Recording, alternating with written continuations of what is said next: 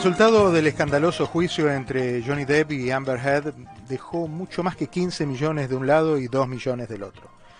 Fue una reivindicación para parte de una sociedad que durante muchos años ha vivido pacíficamente y ha visto de una manera pacífica cómo eh, las mujeres fueron ganando fallos, dineros, órdenes de restricción, pedidos de custodia.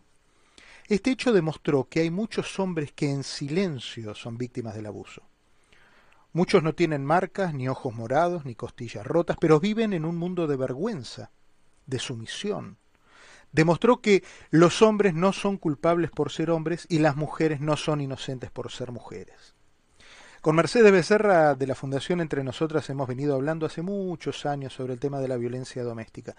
Y hoy aquellas charlas tienen un significado muy especial. ¿Cómo estás, Mercedes? Bienvenida. Gracias, gracias. ¿Cómo estás? ¿Hay más hombres maltratados de los que parece? Sí, definitivamente sí hay más hombres maltratados de lo que parece porque los hombres no denuncian tanto como las mujeres. Es como lo mantienen en silencio, sienten que no deben denunciar, sienten que no les van a poner la atención, pero sí existen muchos casos de hombres también maltratados. ¿Qué tipo de abusos hay antes de llegar al golpe, en el caso de la mujer al hombre? Mira, existen los mismos abusos que existirían de hombre a mujer. Eh, empieza con los insultos, con denigrarle, con ignorarlo, con gritarle, insultarlo. En el caso de los hombres, las mujeres le gritan constantemente, se enfadan, le amenazan de que se van a ir y llevarse sus hijos, los humillan y los desautorizan delante de sus amigos, de sus conocidos muchísimas cosas pasan antes de llegar al golpe. En el caso de las mujeres contra los hombres son más este tipo de abuso psicológico el que existe. Porque ya sabes que los hombres pues físicamente son mucho más fuertes y más grandes, pero sin embargo no creas, Diego, hay muchas mujeres que también le pegan, le pegan con los zapatos, le pegan con las cazuelas, con las ollas, es decir que sí existe la misma gama que habría entre hombre a mujer, lo mismo existe de mujer hacia hombre. La vergüenza puede más que la posibilidad de hacer la denuncia, de romper ese, ese círculo de, de pudor y, denunciar o comentar que, están siendo víctimas porque muchos hombres se sienten muchos hombres se sienten culpables inclusive llegan a pensar que ellos son en realidad los que están haciendo algo mal cuando ellos en realidad están siendo la víctima acuérdate, yo soy mujer y yo defiendo a las mujeres, pero lo mismo en mi institución tenemos casos igual de hombres que de mujeres. Y las mujeres somos mucho más manipuladoras y tenemos un poder de convicción, entonces nosotros hablamos y decimos y somos mucho más eh, gritonas. Estas son parte de las características. Entonces ese hombre seguro se acostumbra a eso y piensa, porque ella le está diciendo todo lo haces mal, no, se, no haces nada bien eh, y le da órdenes, lo hace sentir culpable. Inclusive hay mujeres que, lo, que con una sola mirada o un gesto están... Eh, están controlando al hombre.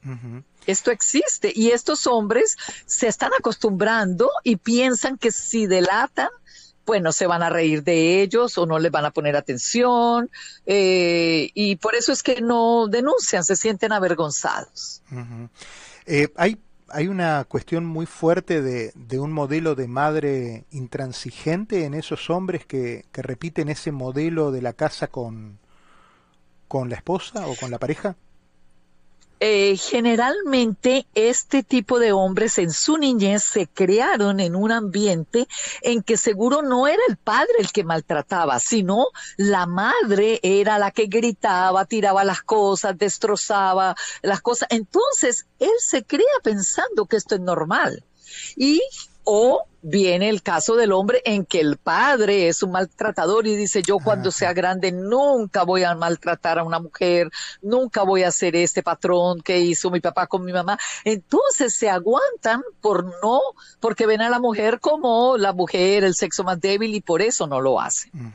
Pero de todas maneras, en estos casos de abuso doméstico, de maltrato eh, doméstico, deben denunciar tanto hombres como para mujeres porque la ley se aplica igual hoy en día. Claro. Lo que pasa es que muchos hombres no saben, no lo saben. Entonces dicen, no, pero siempre apoyan esa a la mujer. No, cuando vienen y dan la denuncia de todas maneras, hoy en día tenemos un grupo grande de hombres que están hablando y todos han sido atendidos y todos reciben las mismas, lo mismo, la justicia es igual para hombres como para mujeres maltratadoras. Y hay mujeres a las que se les pone, se les puede también poner una orden de restricción y todo ese tipo de cosas que, la, que las mujeres le ponen a los hombres. No, claro, por supuesto que hay hombres que también pueden poner la orden de restricción contra la mujer. Yo he tenido caso personalmente en nuestra fundación en la que hemos ayudado a hombres a poner la orden de alejamiento y de restricción y es la mujer a la que se han llevado. Inclusive hay un caso, yo quise tenerlo hoy en la mesa, pero él no podía, eh, que él me permite hablar de su caso, eh, un hombre mm, a la que la mujer le destruyó, era un músico, es músico, y él, eh, pues claro, trabajaba en un nightclub de noche y ella cuando terminaba, digamos que se acababa a las 12 de la noche o a la una o dos de la mañana, vivía y le daba cinco minutos para llegar a su casa. Este hombre no tenía tiempo ni siquiera de guardar los instrumentos en sus estuches, salir del nightclub, esperar que le pagaran eso, a llegar a su casa. Y cuando llegaba, era tanto los ataques de la mujer que le llegó a destruir sus instrumentos con lo que él tenía de trabajo. Y nosotros lo ayudamos, se hizo la restricción y bueno, le ayudamos en todo su proceso, inclusive su divorcio. Así que sí se puede hacer. Lo que pasa es que, como te digo, los hombres se avergüenzan y no quieren hablar de eso. Claro, me imagino, me imagino eso también de llegar a una delegación policial, a una comisaría, a, una estación de policía, eh, ¿por qué tema viene? Bueno, porque mi mujer me golpea, porque mi mujer me pega, porque mi mujer me grita, porque mi mujer me raya el auto, no sé, qué sé yo. Eh, eso, eso está establecido como uno de los, de los temores, de, de, la sensación de, de, pudor ¿no? que les da a los hombres cuando tienen que hacer esas denuncias. Exacto. Los hombres niegan, eh, se niegan ellos mismos a veces a pedir ayuda. Por eso mm, eh, estamos hablando y diciendo, se puede pedir ayuda, pueden ir a la estación de policía, pueden llamar, digamos aquí localmente, pueden llamar al 911. Las autoridades van a ir al lugar y sea hombre o mujer el que es el maltratador, ese es el que va a hacer eh, la justicia penal contra él. Entonces, hoy en día ya hay muchos hombres que están denunciando también. mencionaste el 911, no me, voy, voy con esto primero.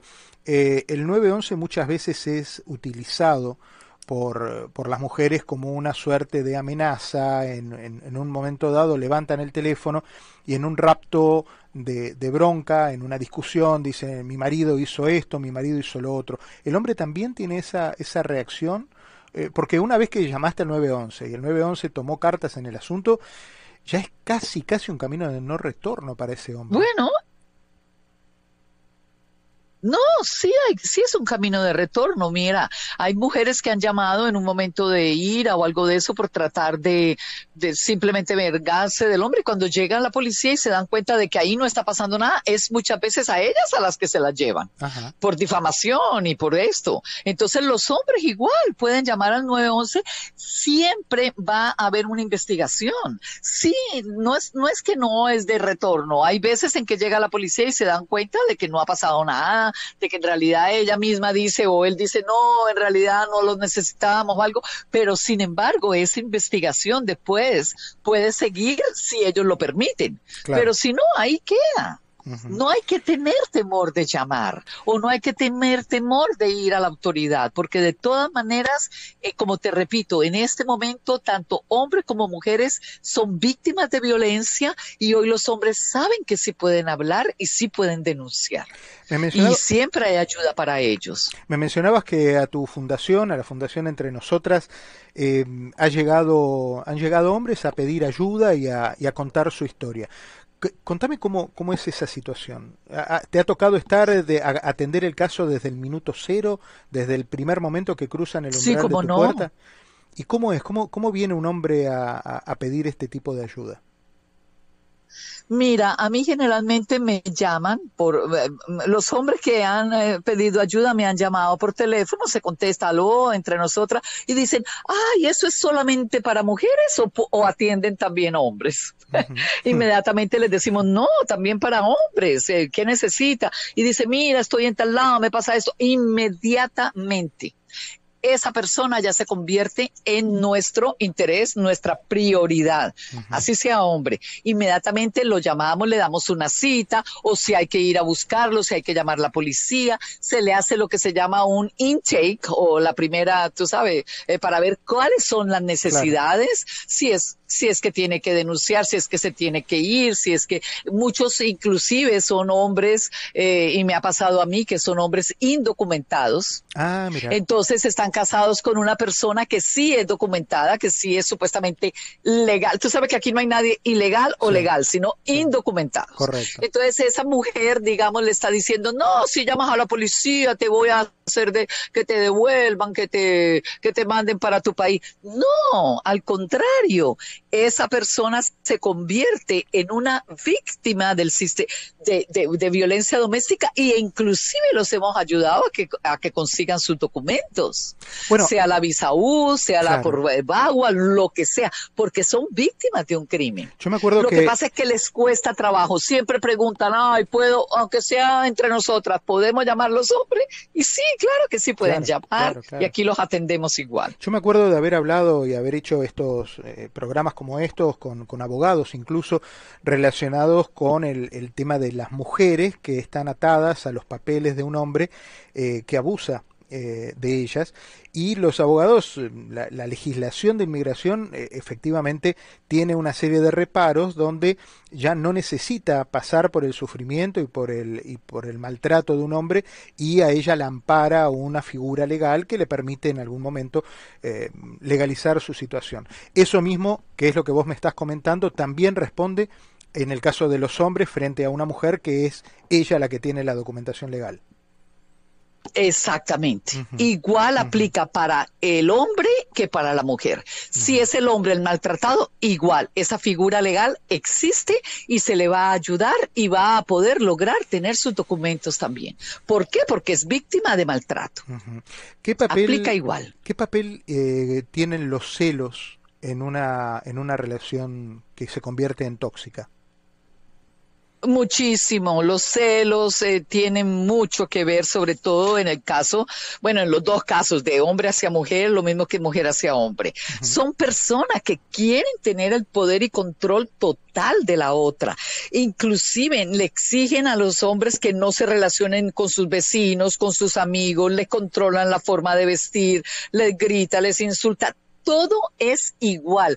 Mira, aquí en, digamos, en Entre Nosotras, en que como servicio de atención a la mujer, hay un cuestionario que hacemos y ese mismo cuestionario se lo hacemos a los hombres. Te hace sentir inferior, te ridiculiza, te critica y descalifica, te controla el dinero. También pasa de mujer a hombre que quieren que el hombre trabaje como un burro y que le entregue todo el dinero a ella para ella salir de compra. Te critica la forma de vestir, la llamada, la lectura, todo te ignora o se muestra indiferente, te grita, te insulta. Todo el mismo cuestionario lo utilizamos para hombre que para mujer, para ver el tipo de violencia que están pasando. ¿Qué pasa con los chicos en un hogar donde eh, la, destinataria del maltrato es la mujer y cuando el destinatario del maltrato es el hombre? ¿Cómo, cómo crecen esos chicos? ¿Cómo, cómo reaccionan ellos cuando, en el caso de que ya lo tengas dentro, ingresado dentro de tu registro de, protección, vas a ver al entorno familiar. ¿Con qué te encontrás en el caso de un hombre mm. eh, víctima de maltrato? Ah, me encuentro con casos de chicos que de todas maneras tienen sus miradas de miedo, eh, eh, tienen baja autoestima, no quieren hablar, porque el ciclo de la violencia afecta a todo el mundo, a toda la familia. Esos chicos que se crean en este ambiente eh, no rinden en la escuela, bueno, están atrasados, no, y más adelante se pueden convertir también o en víctimas o en maltratadores, porque están viendo este patrón de conducta. Por eso muchos hombres también que son maltratados no se quieren, ay no, yo no me puedo ir, yo no puedo abandonar a mi familia. Y nosotros les decimos, es mejor que no la vas a abandonar, puedes seguir siendo padre de estos chicos, pero en otro ambiente, te puedes ir de esa casa. Tienes que salir porque si no, ellos van a creer que esto es normal los chicos piensan y creen que es normal este patrón de conducta. Es que hay, un momento, es muy importante. Y muchas veces las madres, también las mujeres, hablan mal de los hombres. Es que él es un sinvergüenza, tu papá no sirve, tu papá es un idiota. Entonces, claro, eso es lo que están escuchando los muchachos. Es interesante esta charla que estamos teniendo. Es un tema poco frecuentemente abordado en, en la radio, en la televisión. Pero el, juicio que presenciamos recientemente con, Johnny Depp eh, puso también este tema arriba de la mesa de una manera, eh, bueno, tal vez impensada, porque la reacción de gran parte de la comunidad es este es también en favor a muchos hombres eh, que guardaron en silencio este tipo de manifestaciones. ¿Cuál es tu primera reacción frente a esta a este movimiento de hombres que aceptan salir ahora a reconocer que están viviendo no sé si un infierno, no, quisiera llevarlo al extremo del infierno, pero sí una, una relación tóxica y se animan a decirlo. Bueno, yo lo aplaudo. A mí me parece muy bien lo que ha pasado, como te digo, porque en esto se pudo ver también que todos, todos estamos de acuerdo, claro, en el tema de Johnny Depp y Amber Heard, que ella en realidad Fuera de eso, tenía, tiene un trastorno, límite de personalidad. Esa es una enfermedad que trae inestabilidad, es gente que tiene mucha rabia, eh, tiene crueldad hacia las personas y tiene una, siempre quiere llamar la atención este tipo de mujer y temen ser abandonadas. Fíjate que ella, Amber, le rogaba a Johnny Depp, no, no me dejes, no me dejes, por esto mismo. Entonces él, claro, no vamos a decir que ninguno de los dos era un santo. Sí, había, digamos, alcohol, droga, lo que fuera, que consumieran o algo. Eso también es algo que puede acerbar más, ¿no? Las cosas que pasaban. Pero yo estoy muy contenta en el sentido de que esto ha servido para que muchos hombres empiecen a hablar y a pedir la ayuda que necesitan. Porque es que esta no es una violencia de género. Acuérdate que la violencia no es de género. Ese término violencia de género está mal hecho. Violencia es violencia, no importa el género de la persona que está. ¿Me entienden? La víctima es la víctima y la persona que violenta es el agresor o la agresora. No podemos decir violencia de género, porque aquí el género abus maltratado y eso era el género masculino. Entonces eh, tenemos que decir violencia interfamiliar, violencia doméstica. Ese es el término que se debe utilizar y yo la verdad que estoy contenta de que los hombres empiecen a, buscar la ayuda que necesitan. Mercedes, ¿qué, lugar y qué papel tiene el sexo en esto? Hemos visto muchas parejas donde finalmente después de una discusión que parecía eh, llevar la sangre al río, terminan en un encuentro íntimo en el que resuelven muchos de los problemas que eh, se venían dirimiendo a los gritos. La mujer a veces cede, ¿el hombre también cede a partir del sexo? Sí, sí, tenemos que decir la verdad. Muchas veces son estas, estas, estos actos violentos y todo es porque están buscando una atención son personas que en realidad no están eh, funcionando bien, porque para yo, si yo quiero tener sexo con, con mi pareja, yo no necesito maltratarlo, tú sabes, simplemente hay otra manera de sugerirlo, pero sí, muchas veces tienen el sexo y entonces quedan contenta la persona, pero al otro día o a los dos días de nuevo están haciendo el maltrato. ¿Por qué? Porque son personas que necesitan esta atención constante. Y muchas personas también es por celos, como tú dices, y a muchos muchos hombres los maltratan por el lado del sexo, en el sentido que dicen, mira, vos no servís, le voy a decir a todo el mundo que eh, no sirves en la cama, que eres pésimo en la cama, que no, que no funcionas bien. Entonces les hacen un chantaje emocional también. Y los hombres permanecen a veces en este tipo de, son relaciones tan tóxicas que permanecen allí por miedo y por temor de ser expuestos al público. ¿Ah? Y, el y el dinero el sexo, los y el dinero y el dinero también y el dinero también tiene mucho que ver en algún momento, ¿no? Quien paga la, quien llena la heladera a veces es un poco el, el dueño de la situación o la dueña de la situación, ¿no? Exactamente. En este en, eh, hay una, una gráfica que se llama la rueda del poder y control, que la utilizamos siempre en violencia doméstica y una de estas cosas existe el abuso económico. Entonces, ¿qué quiere decir? O el hombre es el que tiene que proveer todo, ella no hace nada porque ella tiene el privilegio de que ella es la reina de la casa, él trabaja, él trae el dinero, se lo entrega a ella y ella lo distribuye eso y muchas veces lo malgasta. O en el caso del hombre es al contrario, no la deja salir no la deja trabajar, le dice yo te mantengo de todo y no le da nada. Pero cuando estamos hablando hoy en el tema del hombre, muchas mujeres le quitan el dinero, le quitan las tarjetas. Entonces el hombre se ve obligado a estar trabajando para mantener, porque como hay críos de por medio, hay familia, ellos se sienten que ellos tienen que proveer. Y a pesar de que los estén dando maltratos, tienen que seguir allí porque si no, ¿quién va a proveer para su familia? Entonces es, es, un tema tan complejo, la verdad, Diego. Sí, sí, es, muy complicado, es muy complicado. Y en realidad lo que empezó como un, como un espectáculo jurídico en las pantallas y en los portales de Internet, eh, demostró una cosa mucho más en el fondo de la, de la sociedad, mucho más enquistada en la sociedad, que es la violencia establecida, en este caso, eh, de la mujer hacia el, hacia así es, así es. Mercedes, yo te agradezco la gentileza. De todas maneras. Cuéntame, cuéntame. Con mucho gusto. Estoy aquí a tu disposición cuando necesiten hablar del tema, ya sabes cómo contactarme. Siempre. Y, dejemos, dejemos también en el aire los datos de la Fundación Entre Nosotras, que es una, una institución que está funcionando hace muchos años con absoluta seriedad, con absoluto compromiso social eh, y, como ha quedado establecido aquí, no solo, aunque se llame Entre Nosotras, eh, es eh, para la mujer, pero también tienen los brazos abiertos para recibir a hombres que tengan tengan algún problema de violencia intrafamiliar. ¿De qué manera se comunican contigo, Mecha? Bueno, se comunican, eh, ahora te puedo dar el teléfono o si no en Instagram somos Fundación Entre Nosotras Miami eh, o si no en nuestra página es fundacionentrenosotras.org o nuestro teléfono 786 553 6165. Buenísimo. Mercedes, te mando un beso muy, muy grande. Te agradezco la gentileza, como siempre, de estar pendiente cuando uno tiene una duda y la necesidad de charlar estos temas, que siempre estés eh, disponible para nosotros. ¿eh? Con mucho gusto. Acuérdate, no a la violencia de ningún tipo, no a la violencia contra las personas. Esto no es de género. La violencia no debe ser permitida.